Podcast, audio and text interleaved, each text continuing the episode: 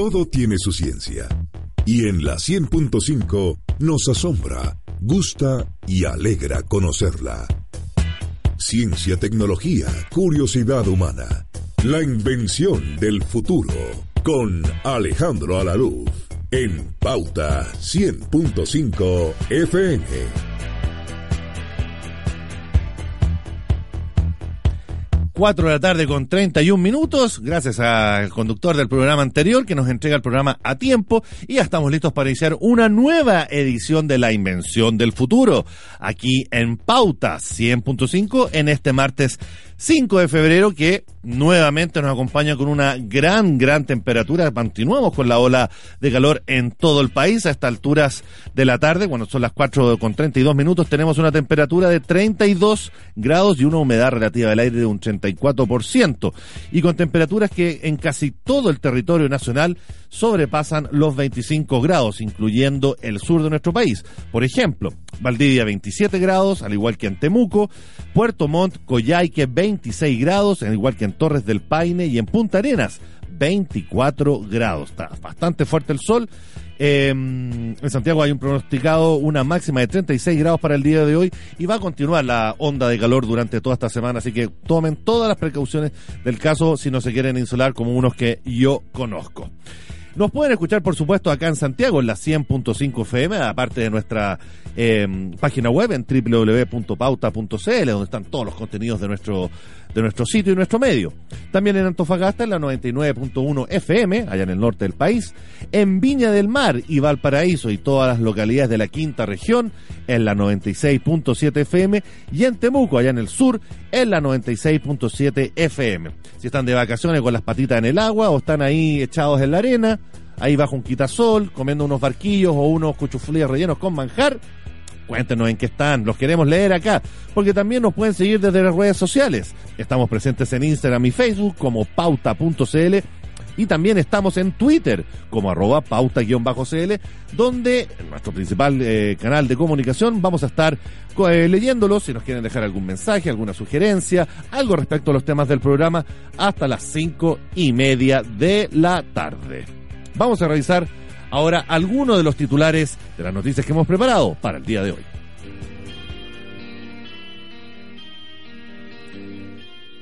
El color del mar está cambiando. Si están en el litoral, probablemente pueden haber funcionado el ceño al respecto. Porque el mar, evidentemente, que va a seguir siendo azulado o incluso verdoso, pero con nuevas tonalidades, lo que va a provocar una cadena de cambios a largo plazo en la vida marina.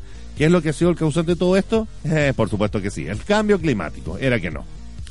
Mientras tanto, acá en nuestro país tenemos crisis una vez más en CONICIT y vamos a estar conversando con el doctor Jorge Babul sobre los problemas de la institución y cómo esta, esta situación está afectando a los becados. Por otro lado, tenemos un nuevo estudio que muestra que el cerebro de las mujeres se mantiene más joven que el de los hombres. ¿Por qué? Se los vamos a estar contando. ¿Y hay ciudades que se comen el smog? vamos a estar conversando acá en el estudio con la arquitecta María Ignacia Lucares, creadora de un novedoso revestimiento para edificios que es capaz de absorber el asqueroso smog. Está bueno es. Pero antes de eso, por supuesto que vamos a comenzar con música como ya es tradición acá en el programa. Vamos a escuchar a No Doubt y este cover eh, de Tok Tok que es It's My Life aquí en la invención del futuro que ya arranca acá en la 100.5.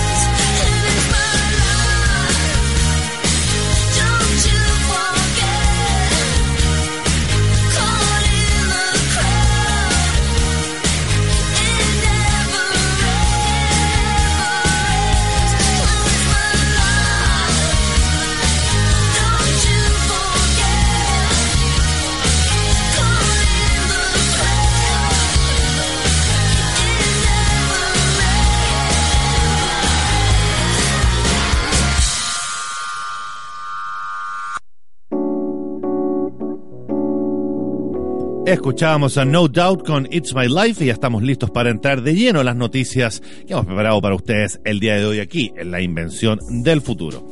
Y la primera noticia, y si es que están especialmente en la playa en este minuto, sé que hay varios que ya están ahí con las patitas en el agua, van a notar que el mar podría estar cambiando de color. De hecho, es algo que va a suceder.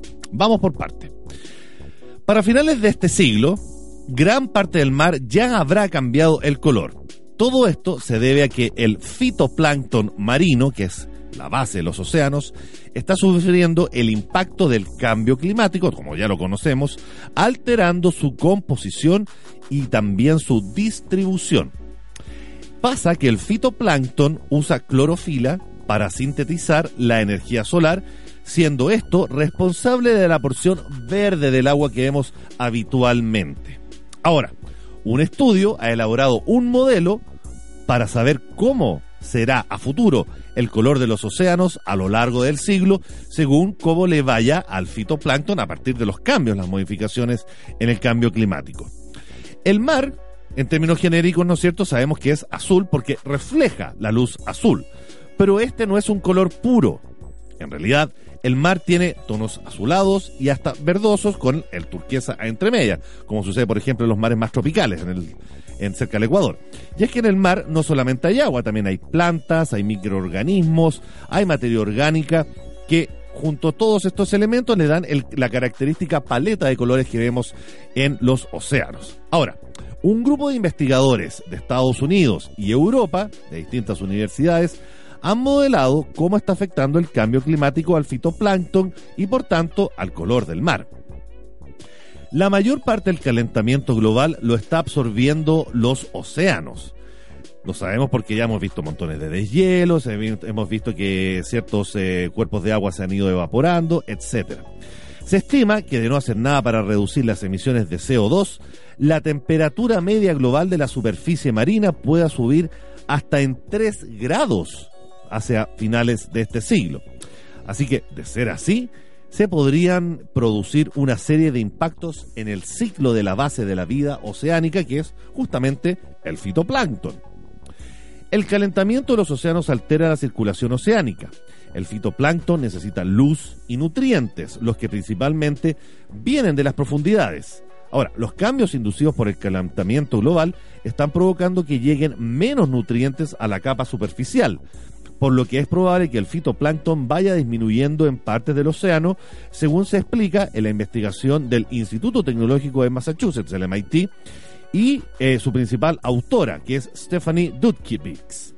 Agrega que las temperaturas también podrían afectar la rapidez en que crece el fitoplancton, por lo que puede haber cambios en la composición, cantidad y distribución de las comunidades de microorganismos marinos que son los que justamente le dan estos colores característicos al agua. O sea, en resumen, el mar verdoso, azuloso, turquesa que conocemos va a seguir teniendo ese mismo color. No es que el mar se transforme en color rojo, amarillo, pero claramente esas tonalidades que son tan características que ya hemos visto por eh, no todas nuestras vidas, ¿no es cierto? Eventualmente podrían ser modificadas por el cambio climático de aquí al cambio de siglo. Así que pórtense bien, muchachos. No se quejen, por ejemplo, cuando les digan que no tienen bolsas plásticas en los supermercados, por ejemplo. Todo por el bien de sus hijos, de sus nietos y por la salud de nuestro planeta. Vamos a seguir con más música, son las 4 de la tarde con 42 minutos. Vamos a escuchar a Roxy Music con More Than This aquí en La Invención del Futuro.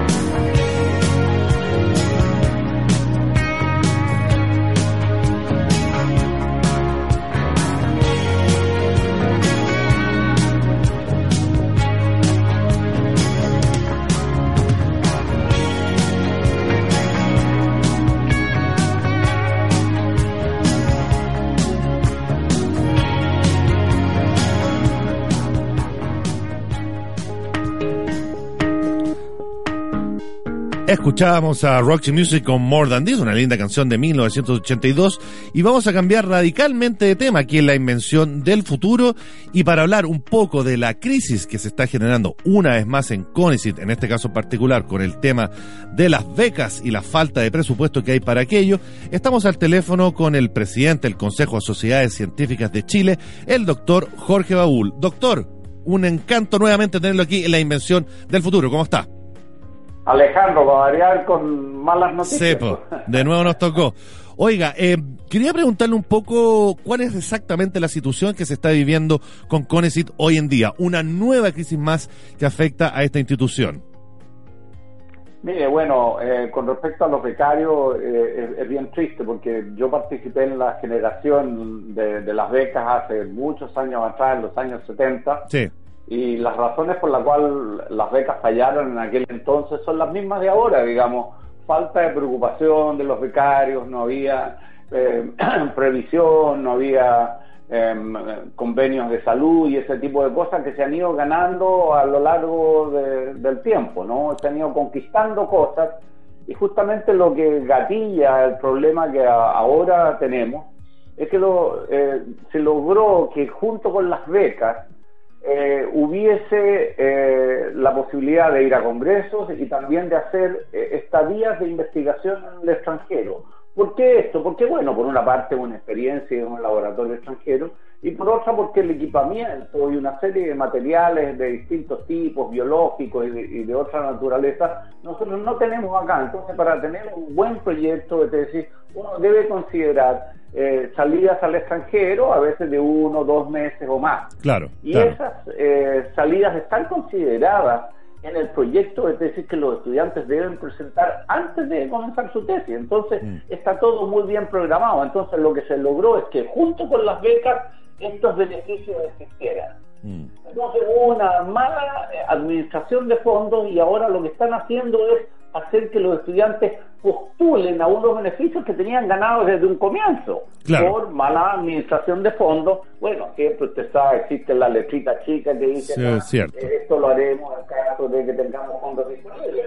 Se supone que para esas cosas y esos compromisos adquiridos debiese haber. Entonces, en este momento también eh, tenemos el problema de la extensión de tesis los estudiantes tienen cuatro años para desarrollar su tesis de doctorado y tienen una extensión de seis meses para publicar sus resultados y para escribir la tesis. Ya, perfecto. Y eso también fue ganado junto con los otros beneficios que yo le detallaba. Y ahora tienen que postular a eso. Entonces, en la última postulación más o menos de unos 500 estudiantes, la mitad se quedó sin la extensión. Mm. Entonces, bueno, ¿qué hacen? Dejan votado el trabajo cuatro años que estaba programado, etcétera, y eso significa que a, partir de marzo no van a tener dinero para subsistir. claro que sí. Es, un desastre. ¿no?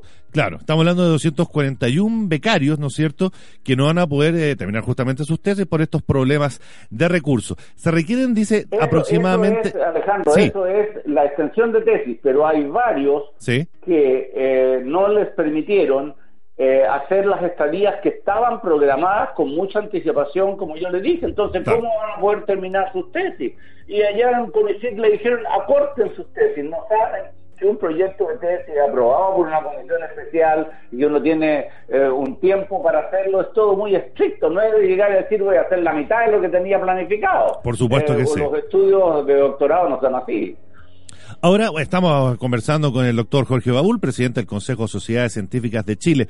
La pregunta de rigor ahora, claro, porque crisis con CONICIT hemos vivido montones en los últimos años. Sin embargo, ahora contamos, ¿no es cierto? Y acá estuvo en el programa comentándonos al respecto. Tenemos un ministerio, ¿no es cierto?, de ciencia, innovación y tecnología que eventualmente debiese apuntalar todo este problema. Pero finalmente, ¿quién se hace cargo según usted? ¿El Mineduc? ¿Este nuevo ministerio? ¿Alguna otra institución?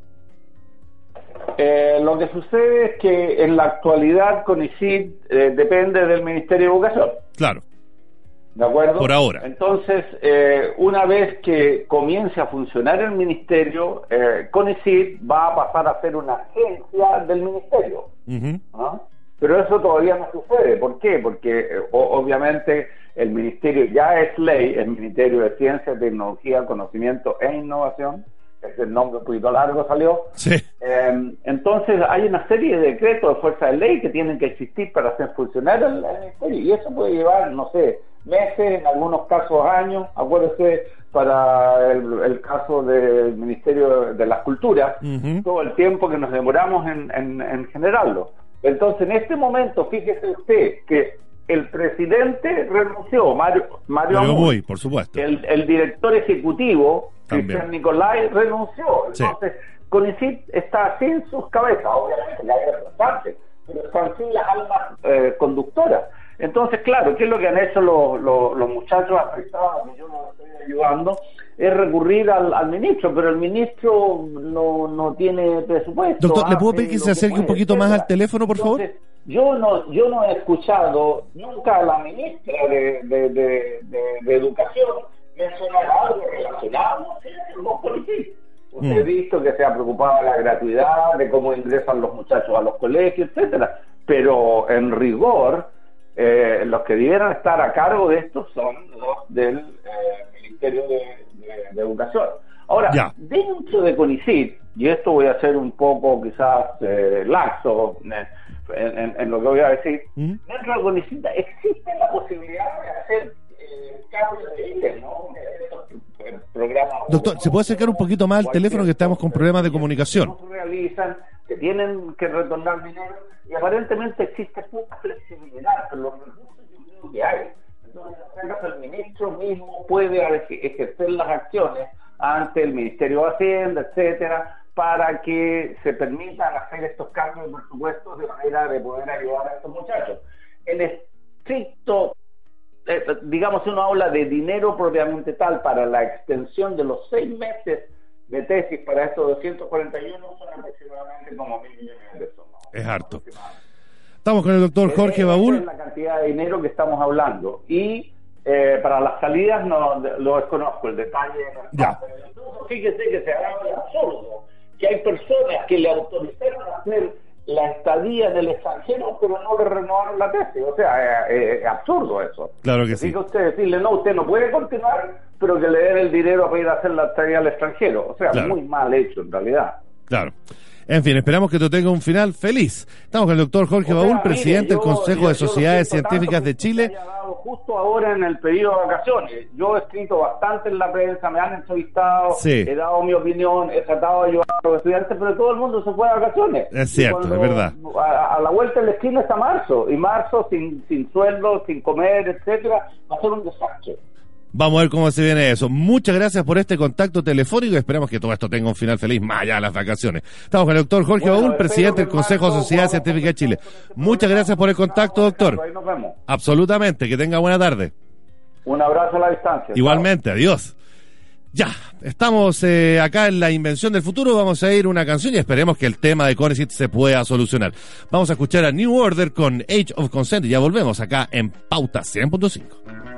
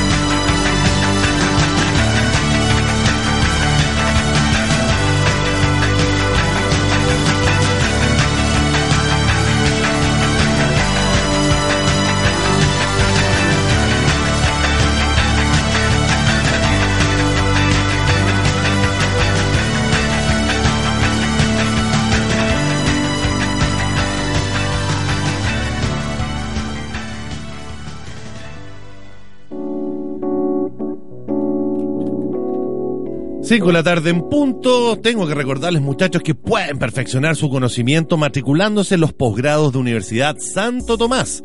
Pueden informarse en los programas académicos disponibles en todas nuestras sedes ubicadas de Arica a Puerto Montt y conocerlas más en detalle en www.posgradoust.cl.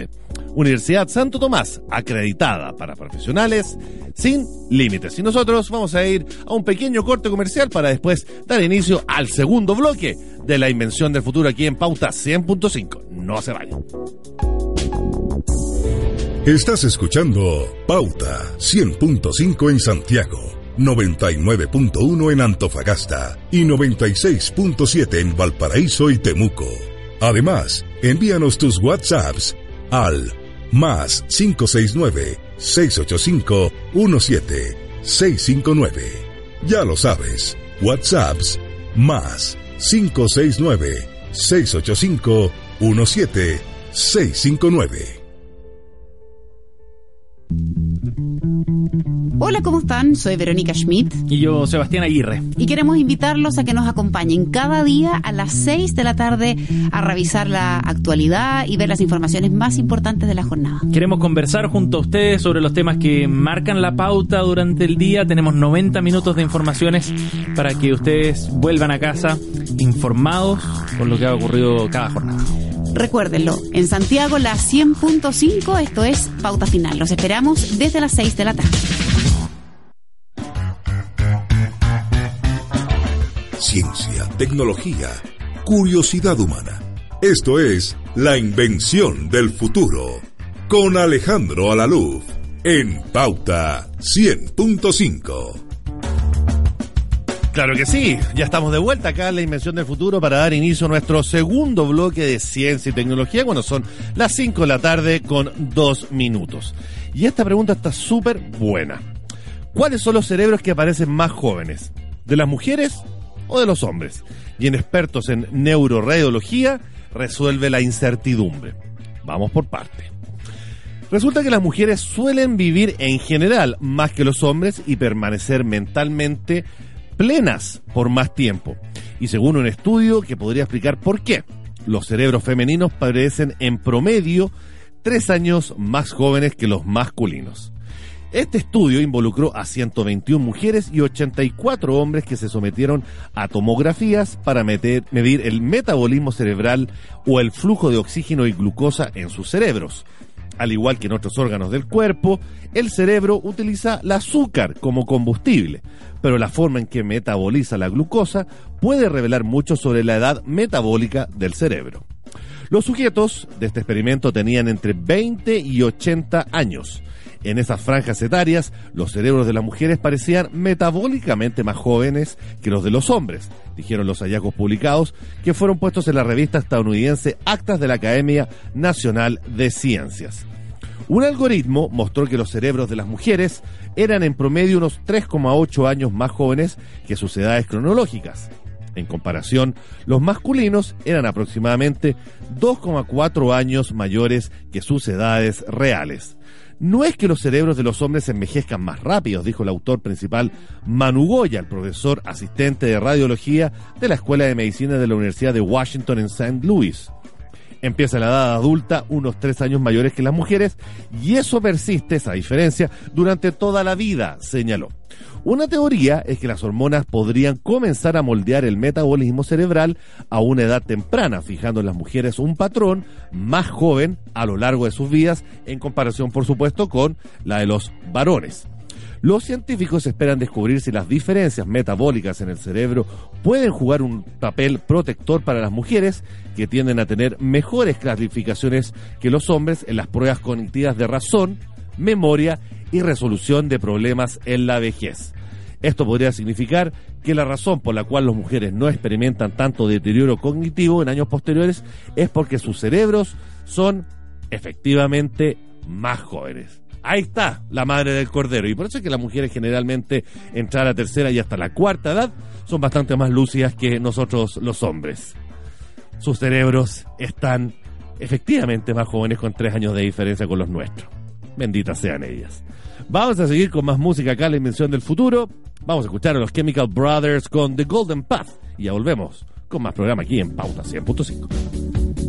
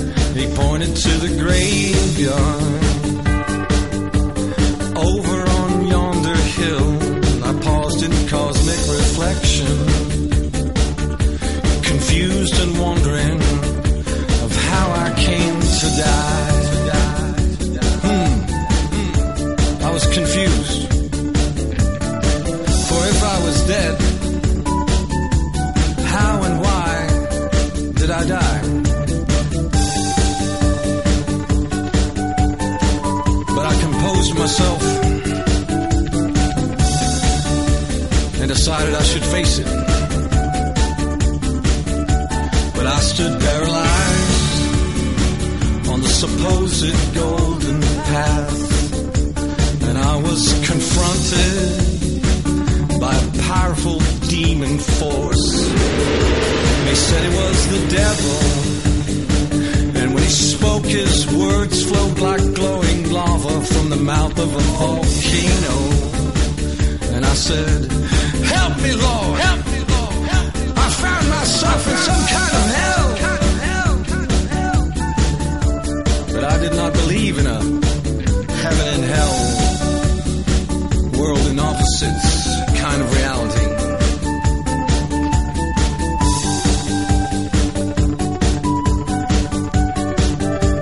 And I gained control of myself.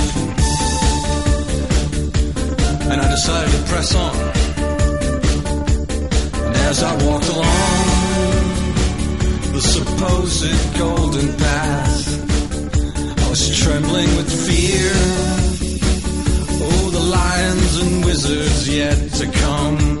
I seen in the distance silver mountains rising high in the clouds, and a voice from above did whisper some shining answer from the moon.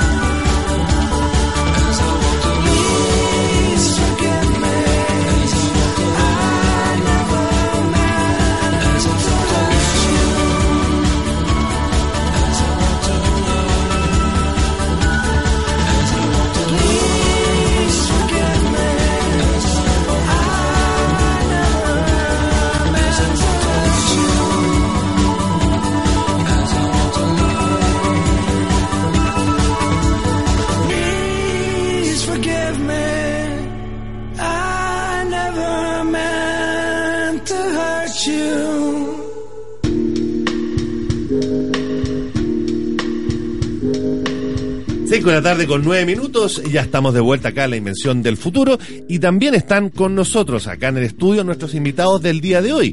Por un lado, María Ignacia Lucares. Eh, arquitecto y máster integrado en diseño arquitectónico de la Escuela de Arquitectura justamente de la Universidad de Santiago y por otro lado Claudio Murúa, ingeniero mecánico, mecánico también de la USACH y ambos han desarrollado un, eh, un revestimiento para edificios que han bautizado como B-Morph, que tiene la particularidad de que absorbe la contaminación, el smog, ¿no es cierto? Así ¿Es es. tan así como suena? Porque Sí. suena demasiado bueno para ser cierto. Claro, y más encima lo crearon unos chilenos, así que mucho mejor. Tremendo. Antes que nada, bienvenidos al programa. ¿Cómo están?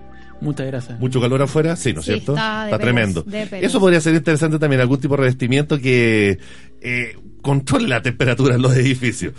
Pero bueno, tenemos aire acondicionado. En todo caso, volviendo al tema de Bimorph, primero que nada, ¿cómo surgió la idea? ¿Cómo se le ocurrió la idea que exista un revestimiento que permita absorber el smog? Ya, mira, la idea parte por mi tesis del máster, que lo hice con mi profe tutor, que fue Alexandre Carbonell. Ok. Entonces, de ahí parto viendo más o menos, eh, bueno, el tema alarmante de la contaminación atmosférica, que hay 92% de la, po- de la población está vive en ciudades contaminadas. Por cierto, y Santiago es claramente una de las que más contaminación Claro. presenta. De hecho, yo soy asmática, entonces para Uh, mí esto es fuerte. un tema. Claro que sí, po. Y yo soy de región, entonces peor. Ya. Ay, te tocó venir a Santiago y ahí claro, y ahí ya colapsaste en un colapsé, salbutamol, todo, todo ahí Wow. mal. Entonces, de ahí como que surgió la idea. ¿Y en tu caso, Claudio? Tú Bueno. entraste, digamos, en el, en el escenario un poquito después. Casi juntos. Casi juntos. Ah, ya. Bueno, yo estoy más en la parte de, de operaciones más que en la invención del producto. Eso se Ya. encarga María Ignacia. Ya.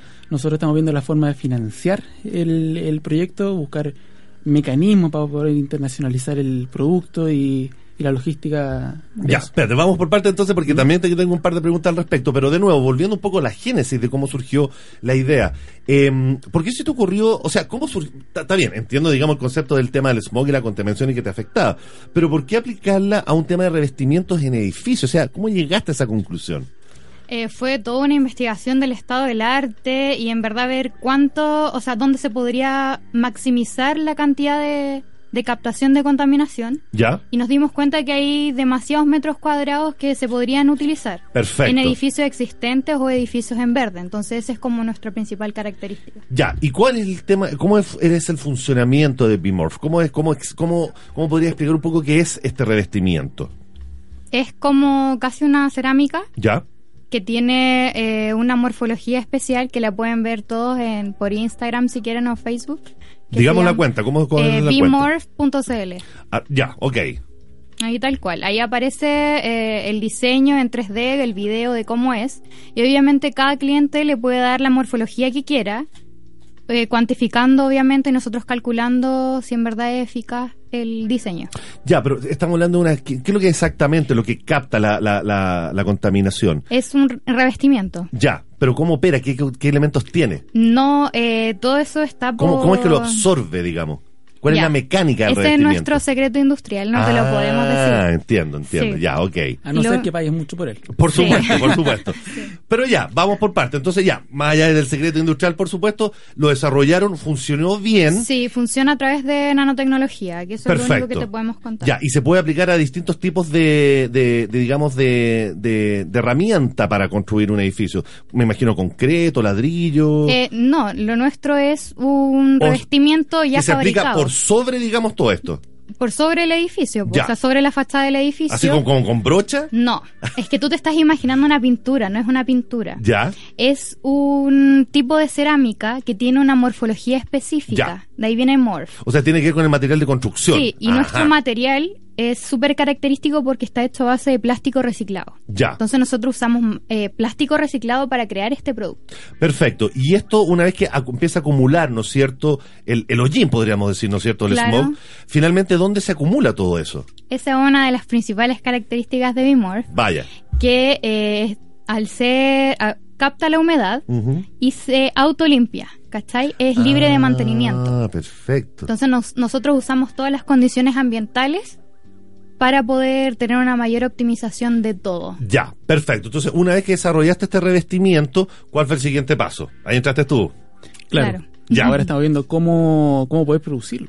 Ya, pero en, en- en- en teoría, por lo menos en papel y por lo que me están contando, esto suena como la idea del siglo prácticamente. Claro. Entonces yo me imaginaría que las posibilidades de financiamiento debiesen ser eh, amplias. ¿O no es tan así? Eh, bueno, en este momento, en, en, en un par de semanas más, nos vamos a Estados Unidos a incubar el, el proyecto. ¿A dónde van? A San Antonio, Texas. Perfecto, sí, claro. Sí. Sí, y bueno, y esperamos tener un, un, eh, ver si podemos agarrar a algún inversionista que nos pueda ayudar con el financiamiento. Porque de hecho hay otro equipo de chilenos que acá estuvieron en el programa justamente con una baldosa que genera electricidad. Sí. Que también van a estar en esa misma incubadora. Vamos juntos. Van juntos, de Sí. hecho. Mira qué bueno, estamos tan al día acá en este programa. Qué maravilla. Exacto. Ya, entonces ese sería como el primer paso para tratar, digamos, de ampliar, digamos, la, la llegada del, de, de, de Bimorph. Exactamente. Perfecto. exactamente. ¿Y cuál es la, la, la meta que ustedes tienen al respecto? ¿Cuál sería como el ideal? el ideal es lograr, lograr ventas en todo el mundo, internacionalizar el, el negocio y por supuesto hacer un, eh, un ambiente más limpio para las ciudades, que eso Por cierto. Es fundamental. Pero más allá de eso, ¿lo han llegado a presentarlo, por ejemplo, a constructoras o, o- o entidades similares, digamos, para presentarlo como innovación, como una idea que eventualmente podría ser comprada en verde, más allá de pasar, por supuesto, por aceleradores y cosas por el estilo? Por supuesto, tenemos algunas... eh, ¿Y cuál ha sido la respuesta? Están interesados. Están interesados en ver cuál va a ser el, la, la, la salida o en qué concluye este proceso, más que nada la incubación. Ya.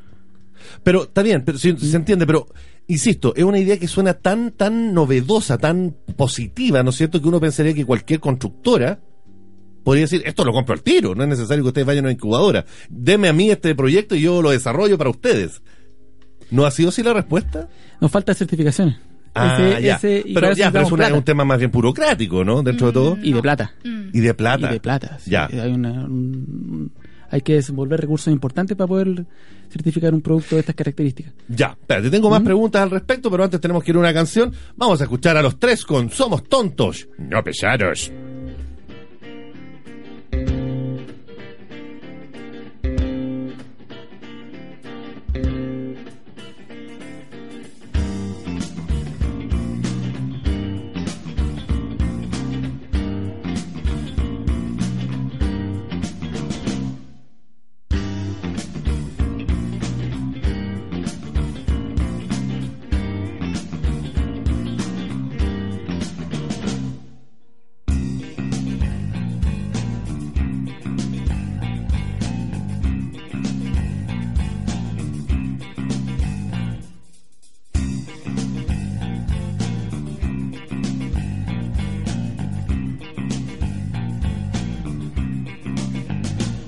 Somos tontos, no pesados. Somos tontos, no pesados. Repito. Tontos, no pesados. Somos tontos, No pesados.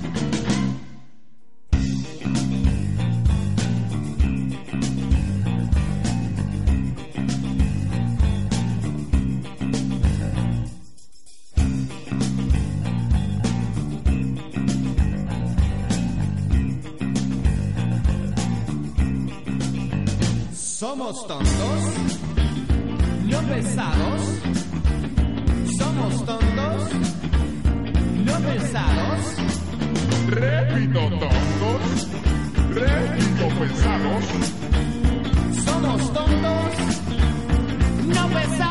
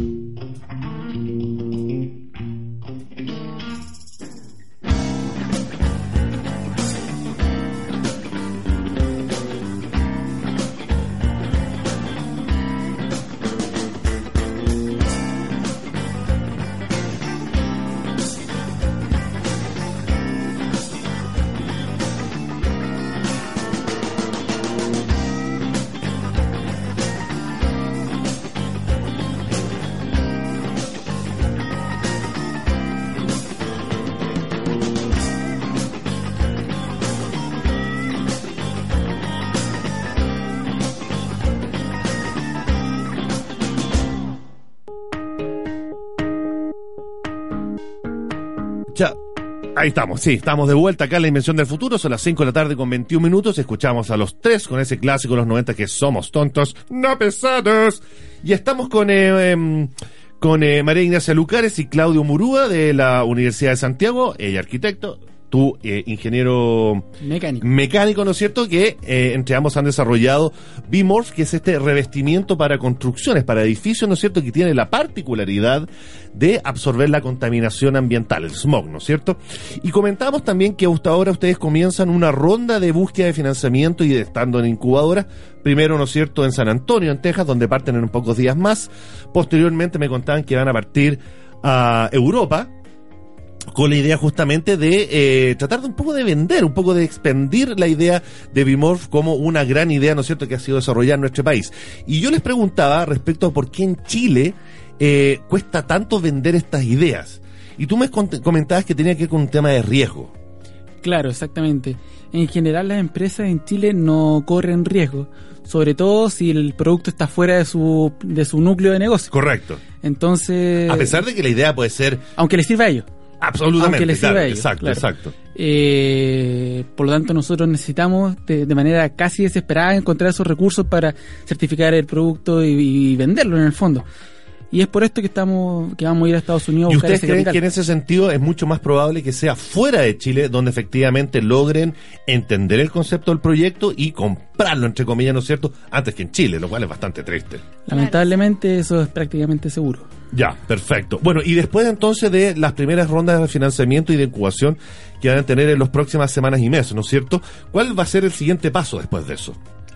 ¿Ustedes confían ya llegar con una cosa un poco más cerrada de vuelta a Santiago eh, cuando acaben su, la, la gira, podríamos determinarla, ¿no? Sí.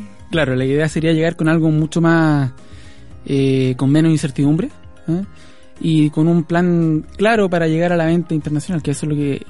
Ese es el foco. Ese es el foco, ¿no es Ese es el foco, claro. Claro que sí. Y en ese sentido, ¿qué han visto últimamente de emprendimientos chilenos asociados a este tipo como de áreas, ¿no es cierto? ¿Qué les han gustado, que han visto similar a lo que han desarrollado ustedes?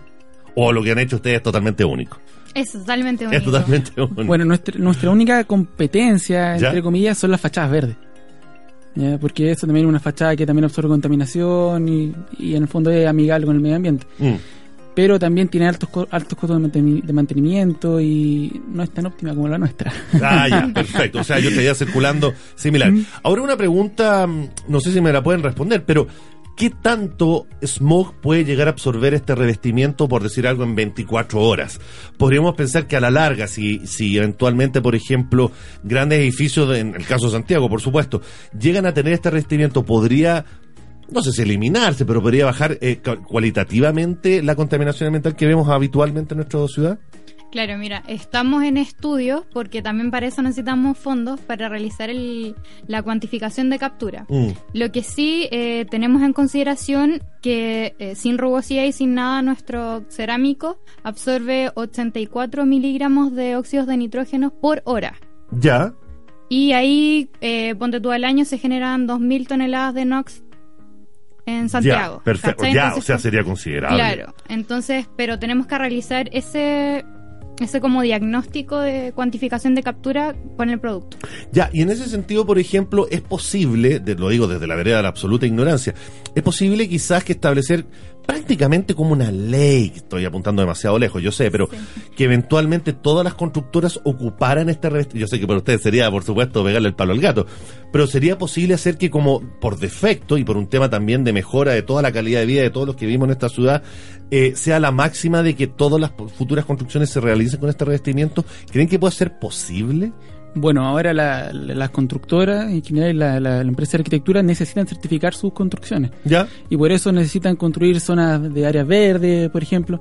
Y nuestro producto viene a suplir eso. Claro, como esa Viene obligación de mitigación. Claro, claro. Entonces se complementa muy bien. Es casi necesario para ellos eh, para certificar sus construcciones.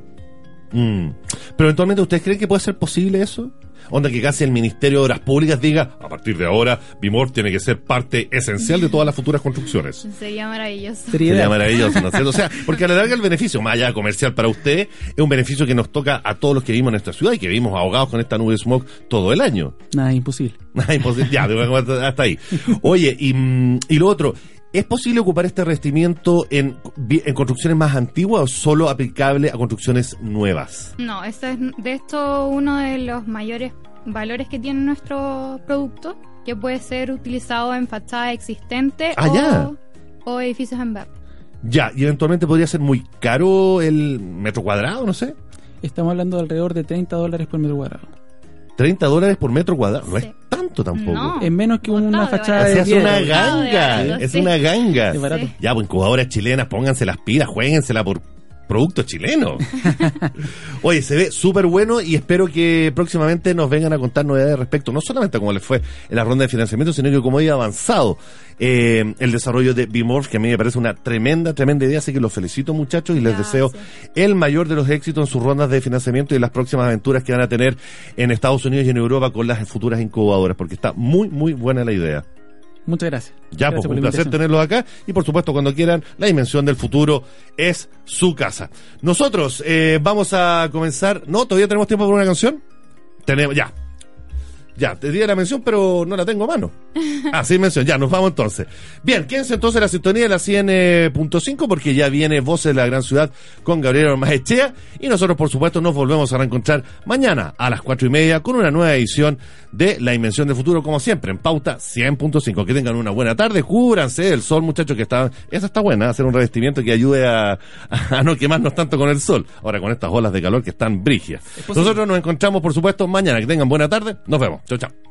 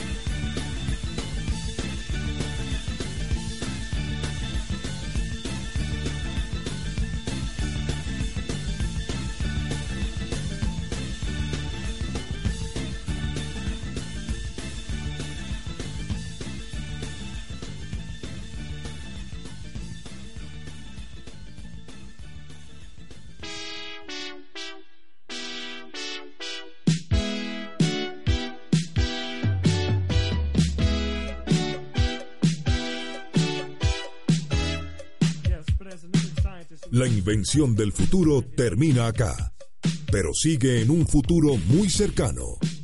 La invención del futuro en Pauta 100.5.